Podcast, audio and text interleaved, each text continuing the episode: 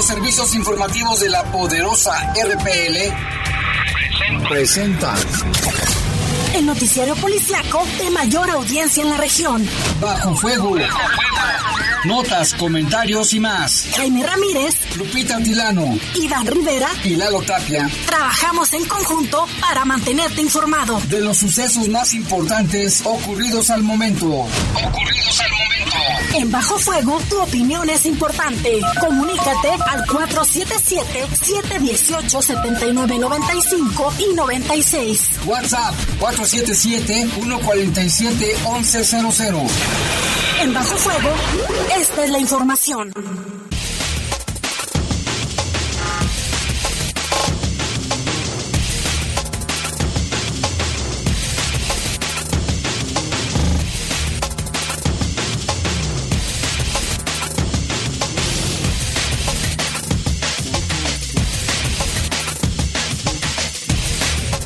¿Qué tal? Muy buenas tardes, son las 7, las 7, las 6, las 6 de la tarde con 45 minutos. Les saludamos con gusto en este espacio informativo de Bajo Fuego y por motivo de la transmisión del partido de Pachuca contra Cruz Azul aquí a través de los micrófonos de La Poderosa. Bueno, pues este horario especial de Bajo Fuego de 18.45, o sea, desde este momento hasta las 7.30 de la tarde. Les saludamos en los controles, Jorge Rodríguez Sabanero, control de cabina, Brian Martínez, le mandamos un saludo al buen Brian. Y en los micrófonos. Guadalupe Atilano, qué gusto saludarte, Jaime. Buena tarde, buena tarde a todos los que nos escuchan. Gracias por hacerlo. Y ahorita la temperatura es de 28 grados, la máxima para hoy fue de 30 y la mínima de 11. No hay probabilidades de lluvia hasta este momento a las 6 con 48 minutos. Y más temprano hubo fuertes rachas de viento, ¿no? Por la, Así en la es. ciudad de ahorita ya, ya no hay. Pero sí, a eso de las, ¿qué serían? Más o menos las 4 o 5 de la tarde, en ese lapso, bastante viento. Pero bueno, ya está en calma, hay sol, todavía hay sol y ya está haciendo mucho calor. Yo soy Jaime Ramírez, vamos a presentar una base de la información. Mire, ya no sabemos ni, qué, ni cómo decirle, pero en las últimas horas se registraron cinco homicidios dolosos y en dos casos las, las víctimas fueron encontradas embolsadas. Así está nuestro león. Muere joven motociclista y su acompañante. Una mujer resultó herida al ser impactados por un vehículo. Esto fue en la salida a Silao. Y capturaron a un secuestrador allá en el municipio de Jaral del Progreso. Sentencian a 13 años de cárcel a un homicida. En información del país, híjole, el caso que le damos a conocer ayer, este viejillo monstruo de Atizapán, que increíble, o sea, ya las autoridades lo están investigando también por canibalismo, no solamente por un feminicida serial, sino también porque declaró que se comía partes del cuerpo de las personas que mataba. Parece de, bueno, es de terror, pero parece de una novela y es, eso está pasando ahí en Atizapán. Y en información del mundo, en Colombia, un par de ladrones, después de robar y golpear a varias personas en un restaurante, pidieron perdón y huyeron. Bueno, por lo menos pidieron perdón. Por lo menos. Son las 6 con 49 minutos. Recuerde que estamos hoy en este horario especial hasta las 7.30. Vamos a una pausa. Regresamos. Comunícate con nosotros al 477-718-7995 y 96. WhatsApp 477-147-1100. Regresamos a Bajo Fuego. Estás en Bajo Fuego. Bajo Fuego. Oiga, patrón, ¿y en qué me voy a llevar todos esos pedidos? Sí, es cierto. Y lo que te faltan. Necesitamos comprar más motos. ¿Necesitas una moto o hasta una flotilla? En Caja Popular Santa Margarita tenemos la solución. Ven y pregunta por tu crédito para que adquieras las motos que tu negocio necesita. Visítanos en nuestras redes sociales. En Caja Popular Santa Margarita te apoyamos en el crecimiento de tu empresa. León nos necesita. Acércate a la Academia Metropolitana para formarte como policía. Durante mi formación de seis meses como cadete, estoy recibiendo una beca de 8 mil pesos mensuales. Y cuando me gradúe como policía, mi ingreso inicial mensual será de 15 mil pesos. Puedes pedir informes al teléfono 477-720-8816. León, Gobierno Municipal. Habla Marco Cortés, presidente nacional del PAN. Con el PAN en la Cámara de Diputados, impulsaremos que vuelva el seguro popular, las estancias infantiles, el programa de Prospera y el apoyo al campo. No permitiremos que te quiten ningún programa social que hoy recibas. El compromiso de las y los diputados federales de Acción Nacional es exigir que los programas sociales lleguen puntuales y sean parejos para todos los que realmente lo necesitan. Juntos pongámosle un alto a la destrucción, a los abusos y atropellos de Morena. Cuenta con nosotros. Vota por los candidatos a diputados federales del PAN. Soy Paola Espinosa, doble medallista olímpica en clavados y estoy con el verde porque me gustan sus propuestas. La creación de rutas seguras de transporte público la instalación de refugios para mujeres y sus hijos víctimas de violencia, entregar vales de canasta básica a las personas que perdieron su empleo por la pandemia, que el gobierno invierta en producir medicinas para garantizar su abasto. Somos candidatos del Partido Verde y estas propuestas resuelven problemas reales. Tú puedes ayudar a hacerlas realidad. Estás en Bajo. Bajo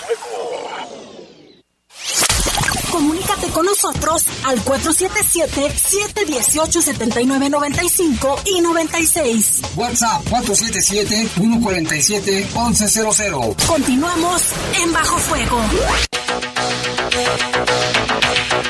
6 de la tarde con 52 minutos vamos con información del país. Bueno, pues este caso que pareciera sacado de una novela, de una película de terror, allá en el Estado de México, este sujeto identificado como Andrés, de 72 años de edad y que fue detenido en el municipio de Atizapán de Zaragoza por presuntamente haber matado a varias mujeres, pues dijo en una de sus primeras declaraciones que se comía parte de algunas de sus víctimas, situación que ahora tendrá que ser investigada por las autoridades. En su casa, ubicada en la calle Margaritas en la colonia Lomas de San Miguel en Atizapán, fueron localizados restos de 10 mujeres, en diversas partes de la casa. Vecinos aseguraban que actuaba como un hombre normal, tenía más de 30 años viviendo en esa casa y que incluso fungió en el pasado como presidente del Consejo de Participación Ciudadana de Atizapán. Con dificultad para caminar, o al menos así se veía, este hombre de 72 años fue esposado y trasladado al centro penitenciario de Tlalnepantla en calidad de imputado por el más reciente de sus feminicidios, el de una mujer llamada Reina, y las autoridades recaban pruebas y continúan con una búsqueda minuciosa de más restos óseos en la casa del presunto delincuente. Se habla, Lupita, de que por lo menos hasta el momento 10 cadáveres ¿eh? han encontrado o, partes. En, en, un patio había restos óseos, había fotografías, bolsas, ropa de mujer. No sé si viste la, la información. Credenciales también de lector que fue como identificaron algunas de sus víctimas, ya circula también la información, Jaime, que aquellas que después de que se dio a conocer la noticia fueron identificadas otras víctimas. Vimos, por ejemplo, en, los videos de la detención, Jaime, donde es trasladado, eh, como lo acabas de mencionar, al centro penitenciario, ahí se alcanza a apreciar, Jaime, como una persona pues muy noble, inocente, pero ¿qué hay detrás de este sujeto? Ya las autoridades determinarán cuál es el perfil de, del mismo. También dentro de las investigaciones y donde estuvieron haciendo el peritaje donde vivía este sujeto, se ve realmente un cochinero, eh, todas las sillas este, acumuladas, se ve, se ve como, un, como una casa inhabitable.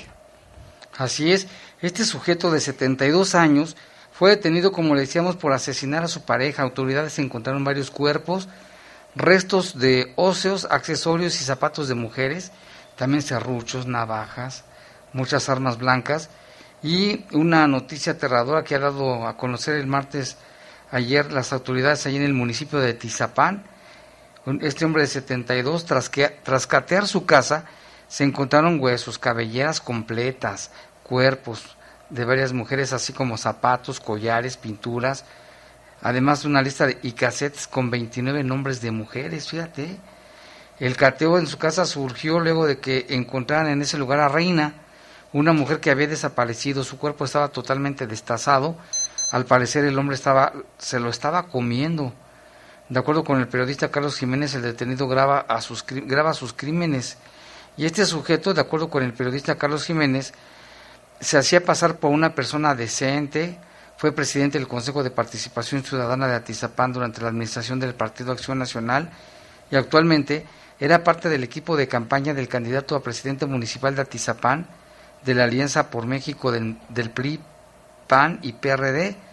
Ya la Fiscalía del, del, Estado de México ingresaron a este, a este animal, pues, no sé cómo decirle, al centro penitenciario. Durante el cateo que se llevó a cabo el día de hoy en su casa, ya le decimos todo lo que se encontró ahí y es una situación que también ya tiene aterrados a los de la colonia. Al parecer tenía más de 20 años, 20 años cometiendo sus crímenes. Y esta mujer, el pasado 14 de mayo, Reina, una mujer de 34 años, desapareció cuando se dirigía, les dijo a su familia que iba a ir a ver a su pareja, era pareja de este viejillo actual detenido. La mujer iba a terminar la relación con él, pero nunca regresó a su casa. Fue así como se inició la investigación y al llegar y tocar, se dieron cuenta de... ¿Te acuerdas de la película El silencio de los inocentes? De Hannibal. ¿Cómo se comían sus víctimas? Pues algo así, pero esto y es eso es en la vida real. Y fíjese que dadas las características de los indicios que fueron encontrados en este hogar de, este hombre, eh, pues no se descarta la posibilidad de que puedan encontrarse más restos de víctimas. Eh, las diligencias continúan en el lugar, están buscando indicios y más posibles pruebas eh, daban a conocer Jaime que pudieran que todavía faltaban algunas zonas de la misma casa en ser analizados, varios espacios en los que se sospecha pudiera haber más restos óseos, más indicios. Y apareció también el resto de una, una credencial de lector de una mujer que había sido reportada desaparecida desde el 2016, ¿eh? y encontraron su tarjeta de, del INE.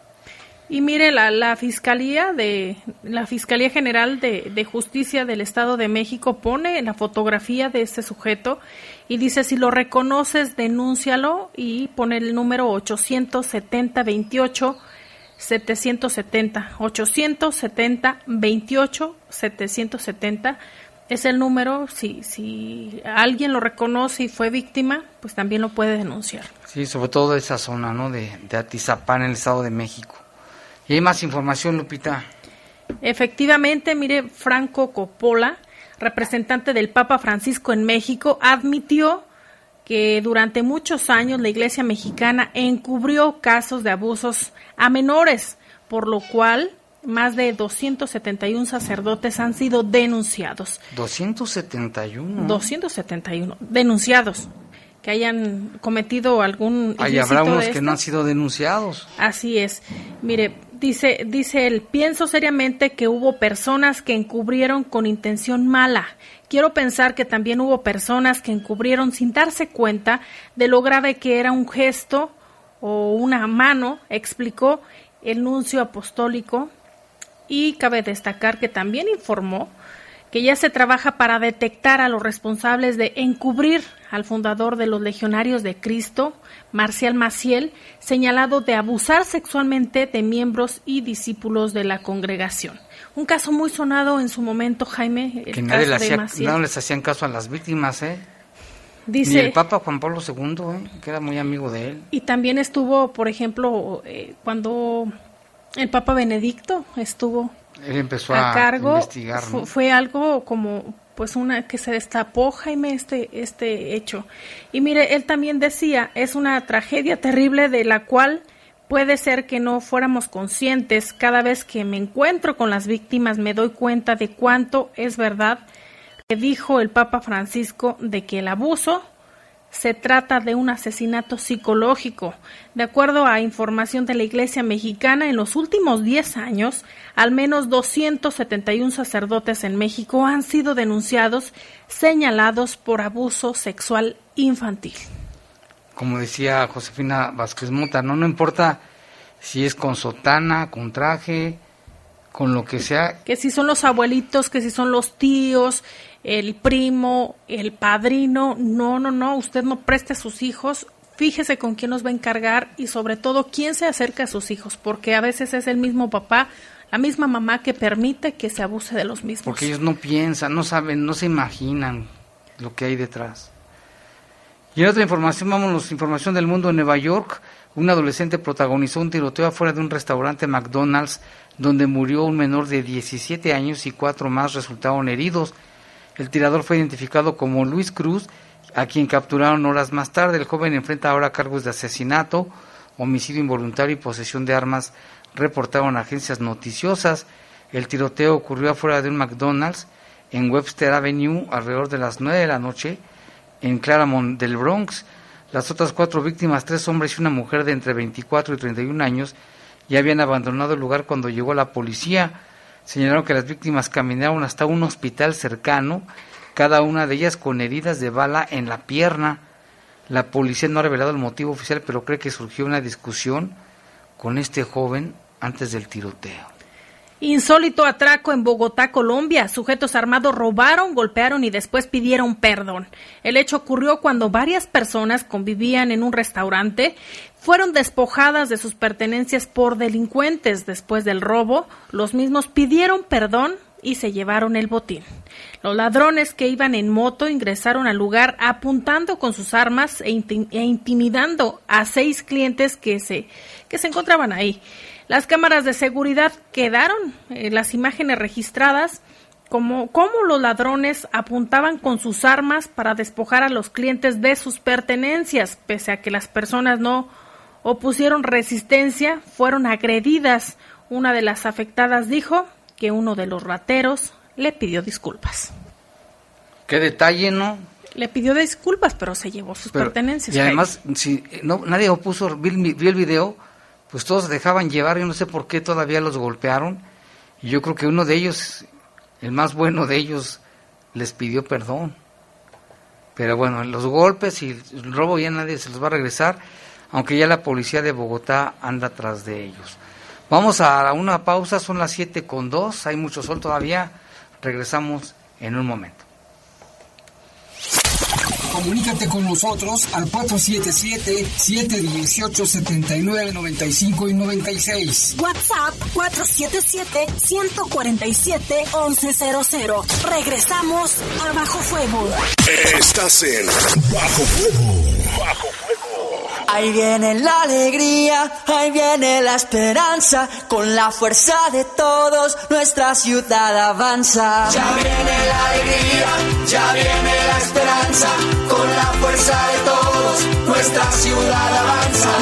Demos nuestro voto, démosle confianza, con Ale Presidenta, nuestra familia. Con la fuerza de todos, sí es posible. Ale Gutiérrez, Presidenta Municipal de León. Vota PAN. León solía ser tierra de prosperidad, pero los gobiernos del PRIAN nos abandonaron.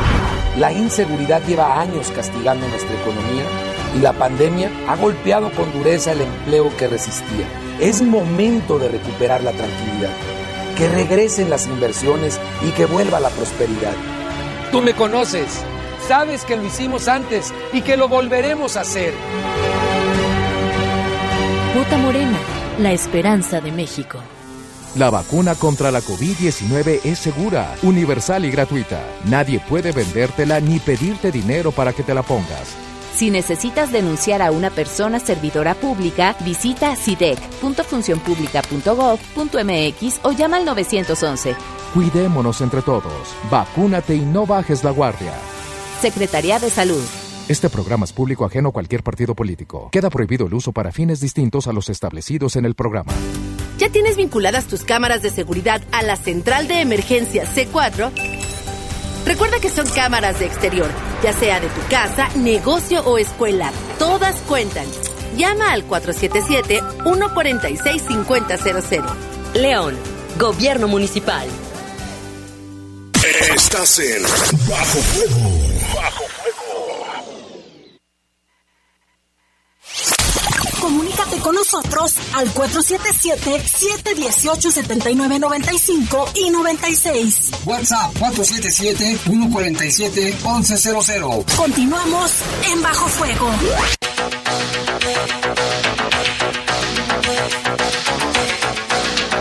7 con 5, recuerde que estamos en este horario especial hasta las 7.30 de la noche porque después, aquí a través de los micrófonos de la Poderosa, iniciaremos con comentarios. Leyenda. Ah, leyenda del poder, perdón, la leyenda del poder y luego ya sigue el partido. Leyendas, leyendas del poder, leyendas del poder. ok, pues con información. Lamentablemente, Guanajuato y León siguen las ejecuciones, al igual que en otros municipios. Tres víctimas fueron atacadas con armas de fuego y en otros dos casos las personas ejecutadas fueron localizadas en bolsas de plástico. De esto nos informa nuestro compañero Dalo Tapia. ¿Qué tal? Muy buenas tardes a todo el auditorio, a todos ahí en cabina. Pues sí, efectivamente un día bastante, bastante movido. Hubo eh, movilización en total, cinco personas asesinadas y otro más, eh, un fallecido a consecuencia de un accidente. Nos vamos eh, inicialmente con lo, más lo que pasó más temprano, el, cerca de las 6 de la mañana. Se reportó este accidente en el Boulevard Aeropuerto, a la altura de la colonia El Mayorazgo, en donde se confirmó el fallecimiento de un motociclista. Aparentemente este motociclista había salido de ese camino hacia el mayorazgo cuando fue impactado por otro vehículo.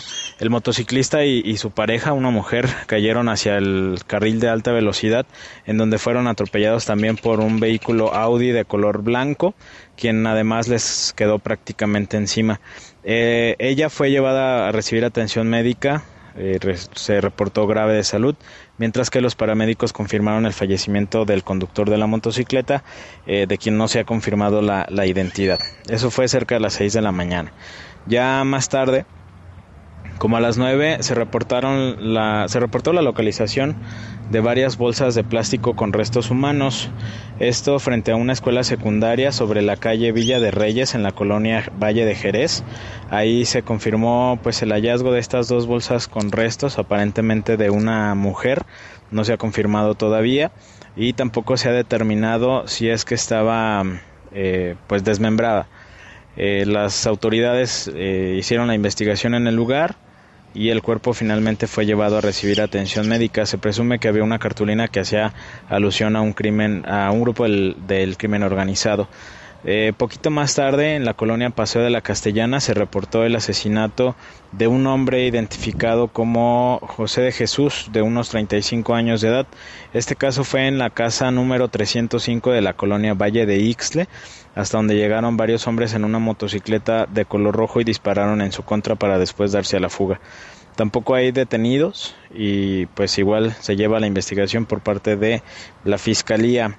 Ya cerca de las 2 de la tarde se localizaron otras bolsas con restos ya de un hombre, esto en San Juan de Abajo, en la calle Nora de Septiembre. Aparentemente los elementos del ejército mexicano que llevaban ahí recorridos fueron los que localizaron estas bolsas con restos y dieron aviso a las autoridades. La víctima pues obviamente tampoco ha sido identificada. Otro caso fue una agresión en contra del conductor de un vehículo Audi de color blanco, esto en el cruce del Boulevard Vasco de Quiroga y Saturno. Eh, el conductor de este vehículo Audi fue agredido por hombres en un vehículo gris, quienes dispararon en su contra en al menos seis ocasiones, que eran los impactos que presentaba el vehículo, cuatro en el cristal lateral y dos en el parabrisas. La identidad de la persona fallecida tampoco ha sido confirmada. Y ya poco antes de las 4 de la tarde, en la colonia Lomas de Jerez, en la calle Cerro de la, eh, perdón, Bufa de Zacatecas, en el número 128, también se reportó el asesinato de otro hombre que tampoco se ha confirmado la identidad. Y de este caso también se habla que al menos dos personas fueron los responsables, sin que se diera a conocer todavía el vehículo o en qué se dieron a la fuga. Eh, lamentable, a final de cuentas, en ninguno de los cinco casos, en cuestión de de los asesinatos hay personas responsables eh, detenidas, aunque pues de acuerdo a las autoridades se seguirá ya con la investigación. Eh, es un, ha sido un día bastante movido, esperemos que pues ya ahorita en la noche esté un poco más tranquilo y es la información que se tiene hasta el momento. Muy buenas noches.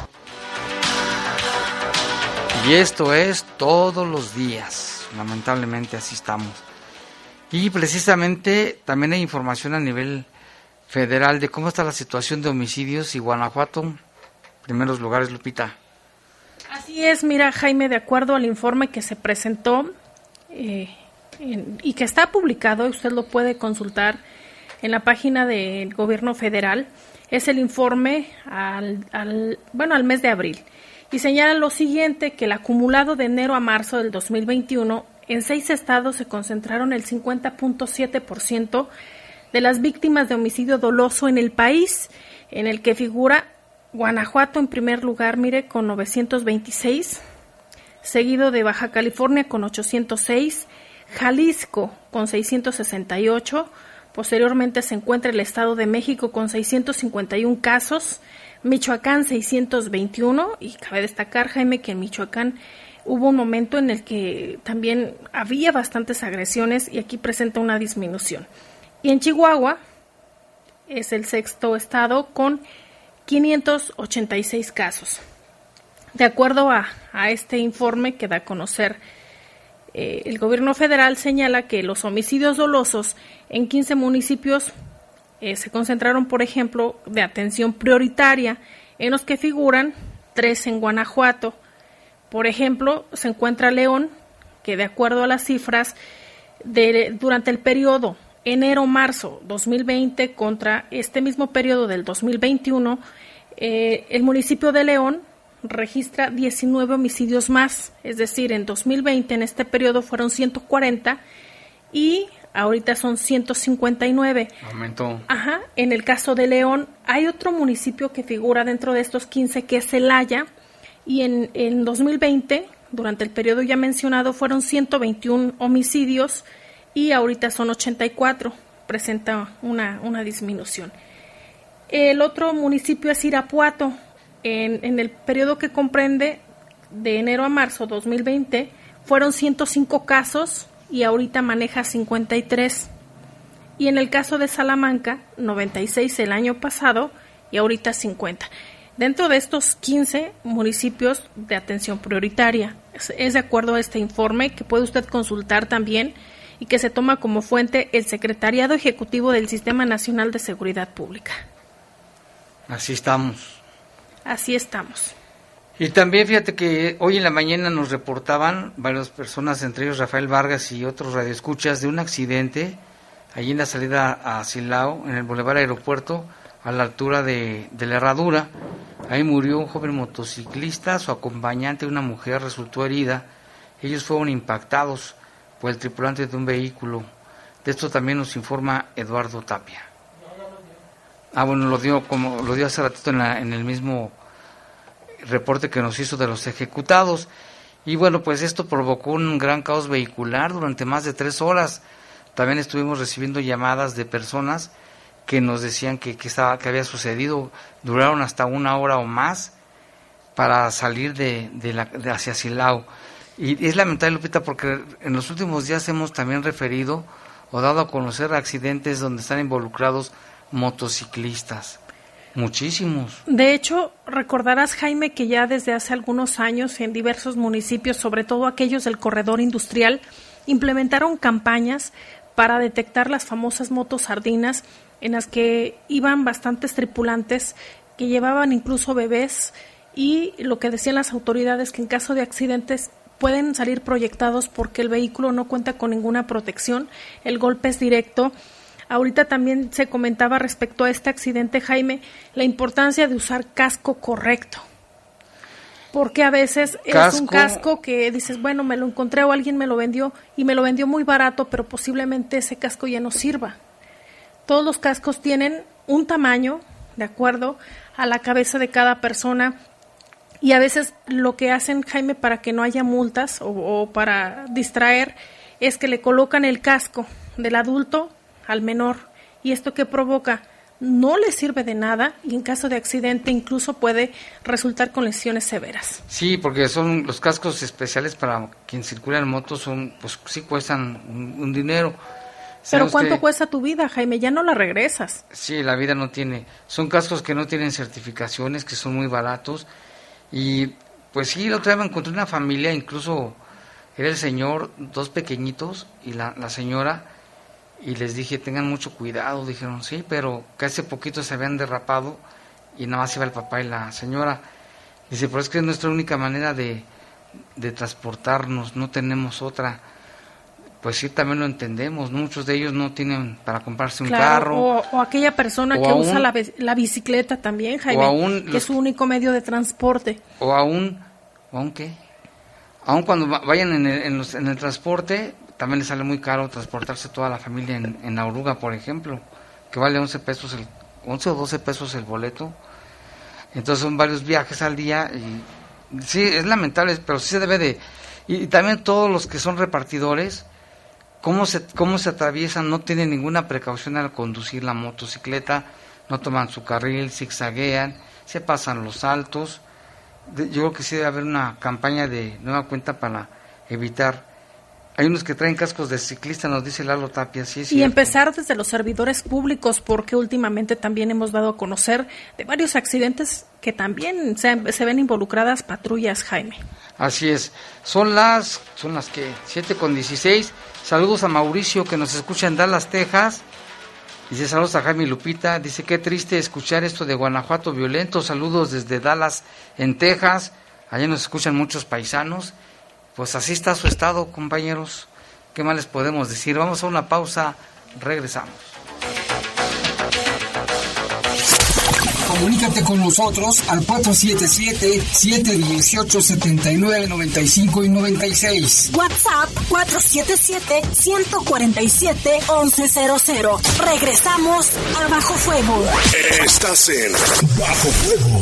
Bajo Habla Mario Delgado. Por primera vez en muchos años tenemos un presidente honesto, gracias a que tú te decidiste a votar por un cambio verdadero. No somos más de lo mismo, se acabó la robadera de los corruptos de siempre. Ahora los recursos se destinan a las pensiones de los adultos mayores, a las becas de niños, niñas, jóvenes y a garantizar la salud. Te necesitamos para seguir haciendo historia. Este 6 de junio, que nadie se quede en casa. Salgamos a votar con alegría porque la transformación va. Estamos al 100, con ya sabes quién. Vota por las y los diputados federales de Morena. Hoy las y los mexicanos tienen dos opciones. El partido en el gobierno que prometía esperanza, crecimiento y estabilidad, pero solo miente. O ser parte del equipo que se unió para defender a México de la destrucción de Morena. No tires tu voto a la basura. Úsalo para detener la destrucción de México. Vota por la coalición. Va por México. Ponle un alto a Morena y a la destrucción de México. Vota por las candidatas a diputadas federales de la coalición Va por México. Soy más, más alcohólico que drogadicto, pero ya al último empecé a probar lo que es la piedra y la cocaína. Fue cuando murió mi hija. Muchos padres que estaban ahí en la sala de espera sacaban a sus hijos este, cargando y, y yo tuve que sacar a mi hija en un ataúd. Lamentablemente no pude hacer nada por ella. En el momento que murió mi, mi hija, realmente hasta los perros lloraban conmigo.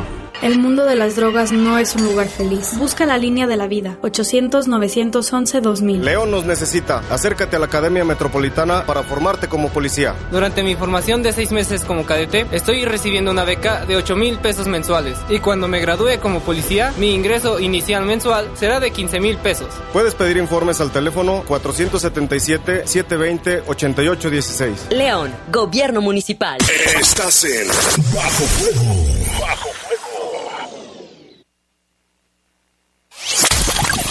Comunícate con nosotros al 477-718-7995 y 96. WhatsApp 477-147-1100. Continuamos en Bajo Fuego.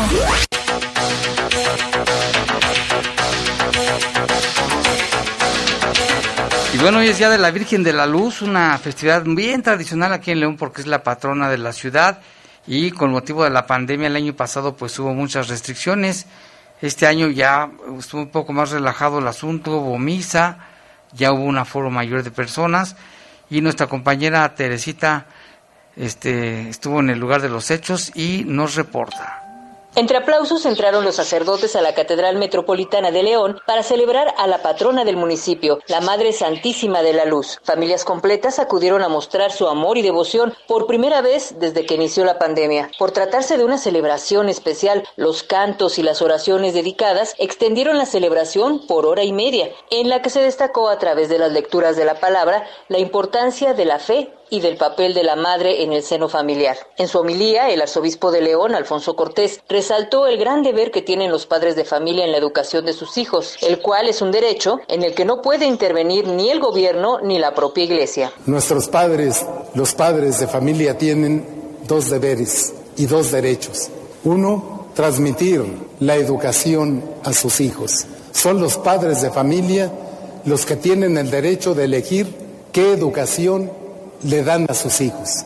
No es nadie más, ni el Estado, ni siquiera la Iglesia. Son los padres de familia los que deben e-, elegir qué educación quieren darle a sus hijos. Y el otro deber y el otro derecho que tienen los padres es transmitir la fe. Si tienen la fe, transmitirles la fe a sus hijos, es decir, el sentido de la trascendencia, el sentido de la eternidad, la vida divina. Así como nos han transmitido la vida física, la vida afectiva en el corazón, nos transmiten ese don santo, el don de la fe. Durante la misa, los sacerdotes pidieron a la gente que respetara las medidas sanitarias e implementaron filtros especiales para que al comulgar o acercarse a orar lo hicieran en orden. Por la cantidad de personas que en algún momento exigieron entrar, se abrieron las capillas alternas para evitar amontonamientos. Al final de la misa, don Alfonso Cortés pidió a la gente reforzar la devoción a la Madre Santísima y extenderla entre sus amistades y en sus propios lugares de trabajo. Y les voy a dejar una tarea. Tengan un una imagen de nuestra Madre Santísima en su casa. También recomiéndenla y propáguenla ahí en su barrio, en su, con sus familias, sus, sus amigos. Y no dejen tampoco de tener nuestros signos sagrados a Cristo crucificado, a nuestra Madre Santísima o su devoción en sus lugares de trabajo, sus oficinas, sus, sus lugares donde donde está su vida ahí, ahí también debe estar esa presencia sacramental de Dios nuestro Señor y de María Santísima. El pueblo de México es un pueblo que quiere a su mamá y queremos a nuestra Madre Santísima. El pueblo de México y la Iglesia no se entienden sin nuestra Madre Santísima. Cuando salieron los sacerdotes, el rector de la catedral, Antonio Borja, bendijo las imágenes, velas y artículos religiosos que llevaban los fieles. Afuera de la catedral ya se encontraban formadas decenas de personas que deseaban entrar y visitar a la Madre Santísima de la Luz después de más de un año de no verla. Por supuesto, se pudo disfrutar cómo cantaban todos los fieles al unísono el himno a la Madre Santísima de la Luz. Informó para el Poder de las Noticias Tere Vergés. Felicidades a todas las que llevan el nombre de Luz, que aquí en León son muchísimas. Saludos a mi tía Lucha, a mi, prima Lucha también, a Lucy, a todas ellas, a Luz María Medina que nos escucha allá en San Bernardino, California. En fin, hoy día de su santo. Y en el tema de el gobernador de Tamaulipas, Lupita, tienes información.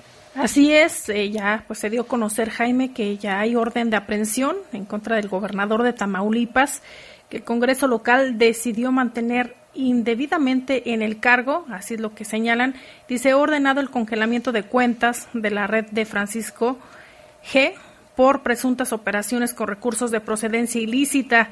Los anteriores textos fueron publicados hace un rato por el presidente del Senado de la República, Ricardo Monreal Ávila, y por el titular de la Unidad de Inteligencia Financiera, Santiago Nieto Castillo, en sus respectivas cuentas de Twitter.